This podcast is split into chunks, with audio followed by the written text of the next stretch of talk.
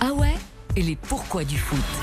Bonjour Florian. Bonjour Amandine. Les pourquoi du foot chaque matin avec votre Huawei. Alors, vous nous expliquez pourquoi la célébration des buts d'Mbappé, qu'on espère d'ailleurs voir ce soir, Ah donc, oui. euh, ce serait bon signe, est née à cause d'un but qu'il avait lui-même encaissé. Oui, cette célébration avec hein, les bras croisés contre son torse et les deux pouces levés, eh bien effectivement, elle est née après un but qu'il a encaissé, mais pas sur le terrain. Comment ça Ben non, c'était sur PlayStation. En fait, il jouait à FIFA face à son petit frère Ethan quand celui-ci lui a planté un but, manette à la main. Mbappé Junior s'est alors levé et face à Kylian, pour le chambrer, il a improvisé cette célébration. Donc Kylian Mbappé s'est inspiré de son petit frère. Exactement, et à la fin de la partie, Ethan a lancé à Kylian Tu pourrais faire ça en match. Hein alors il l'a pris au mot et à la première occasion, c'était un but face à Dortmund en Ligue des Champions alors qu'il était encore à Monaco.